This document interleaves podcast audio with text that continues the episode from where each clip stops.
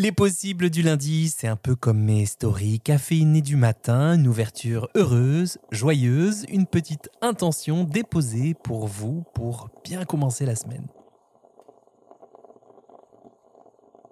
Lundi dernier, j'avais partagé avec vous un mantra d'autocompassion assez simple et pas si perché que ça, enfin j'espère, j'espère surtout qu'il vous accompagne.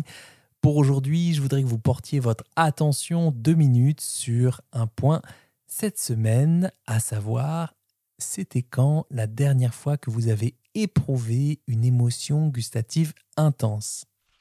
Alors une émotion gustative intense, c'est une réaction euh, profonde, une réaction vive que l'on ressent lors d'une dégustation d'un aliment ou d'une boisson.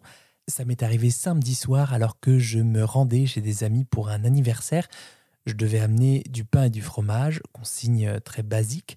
Je me suis dit, plus c'est simple, plus il faut que les produits soient de qualité. Ok, je m'étais mis un peu la pression. J'ai fait quelques bornes en vélo jusqu'à Montreuil pour trouver du pain au levain naturel et j'ai ensuite rendu visite à mon fromager à Vincennes, fromagerie Platini. Et là, eh bien, il me fait goûter une énorme lichette de comté, 24 mois d'affinage avec du poivre du Sichuan, cette province du sud-ouest de la Chine, bien connue pour sa cuisine épicée et aromatique. Hum, je resté vraiment euh, interdit, quoi.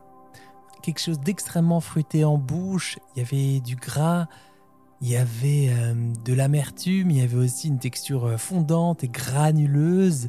Merci aux petits cristaux de tyrosine, un des acides aminés qui peut se cristalliser pendant la maturation du fromage. Et euh, j'étais là, euh, il y avait des gens dans la boutique, j'explorais, je ne disais rien.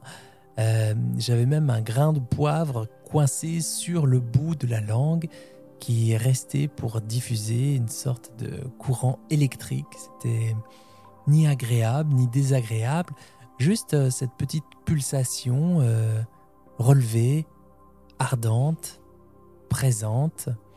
Et c'est exactement le mot que j'avais en tête quand je suis ressorti. Je me suis senti euh, euh, présent. Euh, j'ai bien sûr régalé ensuite mes amis. J'ai surtout pris une double ration de ce comté pour me faire d'autres lichettes extraordinaires et exploratives toute la semaine. Et j'ai remarqué que le temps ne passait pas de la même manière, que l'intention était profondément tournée vers quelque chose de bon pour moi, que je prenais euh, le temps de m'en servir avec euh, une petite assiette, euh, un morceau de pain juste tiède, avec un petit rituel de dégustation. Voilà, même cinq minutes, je prenais le temps. Je prenais le temps. Alors voilà, j'aimerais pour vous que cette semaine, avec l'aliment ou la boisson de votre choix, vous puissiez expérimenter peut-être une association, une manière de faire qui soit accessible et bonne pour vous, euh, mais surtout, si possible, qu'elle vous procure de l'émotion.